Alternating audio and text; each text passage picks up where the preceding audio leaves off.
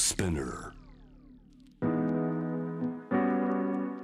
グローバーがお送りしています。J-Web シャム the Planet 今夜お迎えしているのはエジプト出身でアラビア語の通訳東海大学教授言語学者アルモーメン・アブドーラさんです。テーブルトークのテーマは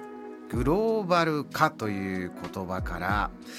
グローバルシチズンになるために必要なこと。このグローバルシチズンクォーテーションがちょんちょんとついてます。まずアルモーメンさん、はい。どうして今日はこの言葉をテーブルトークに持ってきてくれたんですか？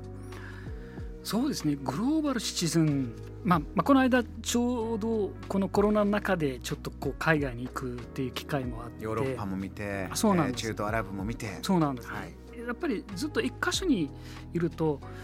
まあ、もちろん SNS とかいろんなデジタル的な手段は使って世界と、まあ、いろんな情報を取り入れてるんだけども実際に会ってこう人の視点を交わしてみるとか言葉を実際にねうん肉声で交流するっていうのはやっぱり全然違う体験なんだなと思ってうん。それからやはり最近この地球全体取り巻くこうテーマが多いんですね。例えばワクチンの平等に接種するとか、ね。まあ、コープ26もそうなんだし問題もそうですね、やはりこの時代、まあ、21世紀の時代っていうのは国にこう帰属するっていうよりも地球にあるいはプラネットにこう帰属するような時代だと私は思っているわけなんですよね。国を越えてみんなで良くしていかなきゃいけない課題がうんいくつもあるという感じしますね。そうですね本来ならもしかして国を作るっていうのは割とこう人間の人類においてそんなにあの古い発想ではないと思いますけどももしかするとやっぱりこのコロナの中でいかに私たちがつながっていなきゃ何もできないっていうことを一つの表れかなと思って、まあ、そういう意味では、まあ、この時期だからこそこのグローバルシチズンとあと改めてグローバル化っていうものは何なのかと。いやーこれなんですよ。それこそ今おっしゃったオンラインとか、まあ、SNS とかでこの番組まあリモートやってみてやっぱりこうやってスタジオいらっしゃるといいなと思うし、あとずっとコロナで加速してこのオンラインデジタルやっていったらなんかどんどん出てきた問題メンタルヘルス心がちょっと良くなくなっちゃう。うんこう孤独な問題ですよね。つながってるつながってるって言ってるけど一番出てきたのはこの孤独。逆にそれがすごく深まったというのは実際の世の中で起きたことかなと思います。やっぱり極端になっちゃうと人間っていうのはどうも正常には動かないと思うんですが、まあ、デジタル化もそうなんですね。一つのソリューションとしてあっていいと思います。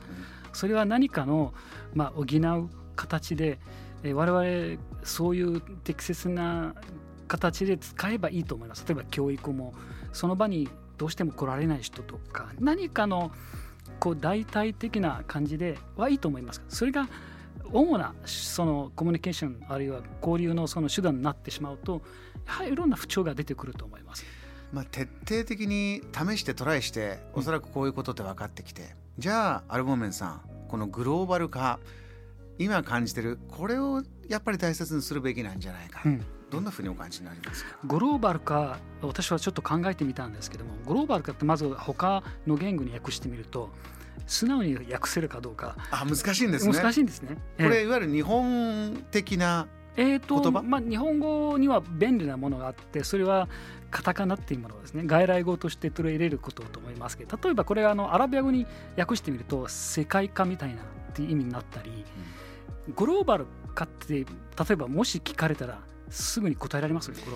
いや私よくわからない。少し前ね国際化という言葉が僕の子供の頃あったんですよね、インターナショナルっていう、まあナショナル国ユニバーがサル的な感じです、ね、そうお互いインター関わっていこうよ、うん。でもグローバル化っていうとね、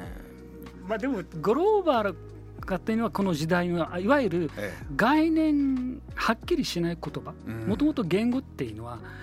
ものがあって概念があってそれに意味それに形として文字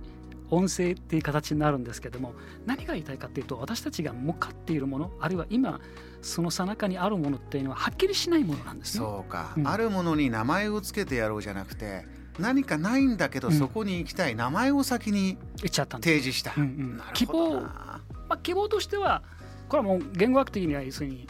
概念と意味っていうのは一致しなければ人間っていうのは認知することもできないですね、その簡単に。で、まあ、まさしくそうなんです。今、例えば私、グローバルかって言われたら、うん、まあ、外国語が話せて、外国の体験があって、なんかかっこいいけれども、でも、グローバルかって、まあ、要するに世界何かの共通やるのか、はっきりしないわけですよね、自分では。えー、釈然としないってところが、まず私は問題かなと思って、まあ、別にはっきりさせるっていうことは、また大半の話になると思いますけど、ただまあ日本はね、やっぱり重要なキーワードっていうのは日本の若者ですね、はい、今回。次の時代を作っていく世代。そうなんです、うん、まあ、今回政治もそうですけどもコープもそうなんですけども私単純に思ったのが、はい、いろんなメッセージ発せられてるけれども届かない、うん、政治もそうなんですけどいろいろそれは届かないのは言語の問題もあるんじゃないかなと思います。自分にはこう伝わらないもので話しかけられてる。同じ言語なんだろうけれども一つは取れてない。なので自分も当然そこには当事者として見てないところであって、うん、まあ、このグローバルシチズンになっていこうと思った時にじゃあどうしたらいいんですか？英語からなのかどうなのか。そもそもグローバルの意味がつかみ取れないところで何をどう目指したらいいんだ？そうなんですね、で私あの一人の学生確かに聞かれたことがあっていわゆるこのグローバル化ってまあグローバルシチズンになるにはどうしたらいいかみたいな話質問があったと思いますけど、はい、まあ、自まあ、自分としてはすぐにあんまり思いつかなかったんですけども、まあ、その時答えたのは国民というこう狭い概念からこう解放されることと私がちょっと思わずに答えたこともあって。思わずポッと出た言葉は、うん、まあ、まず国民っていうのは分かる言葉ですよね、うん、ここは日本の国だから、はい、日本に生まれて育って日本の国民である。そこを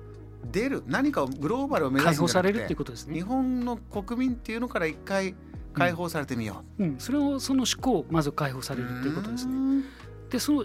解放されるためには、まあ、手段いろいろあります。例えば外国と接してみる。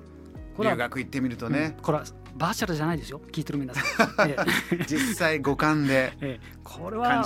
本当に全然違いますね。移動して人と会って話す。そのそこら辺の街頭にある食べ物を食べる。全然そこの経験は非常に貴重なものであって人間の本能にあるものだと私は思って、まあ、この国民という狭い概念から世界の市民への概念にこう一つ一歩こう目指していく。それこそ外国他の国に行くと日本に戻ってきた時に気づくとか海外にいながら日本を見た時に日本がよく見えるとかいう話はよく聞きますよね。そうですね、うん、で地球の市民まずはもし日本人だったらまずはアジアの市民ちょっと一歩目指していく。世界というよりもちょっとこう、まあ、自分の地域の中で自分の地域にもっと密着することによってより、まあ、地球的な市民いわゆる目指せると私は思うんですけどいきなりこう何か世界っていうよりも自分の環境自分の、えー、文化自分の足元ね、そこがすごく重要なそこがつながってると思いますけど、うん、つまりローカルからユニバーサル。これは一つの線なんですよ。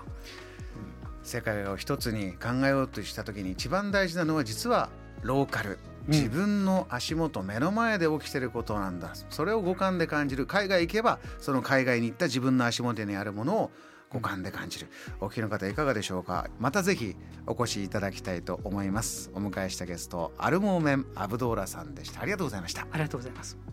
JAM The Planet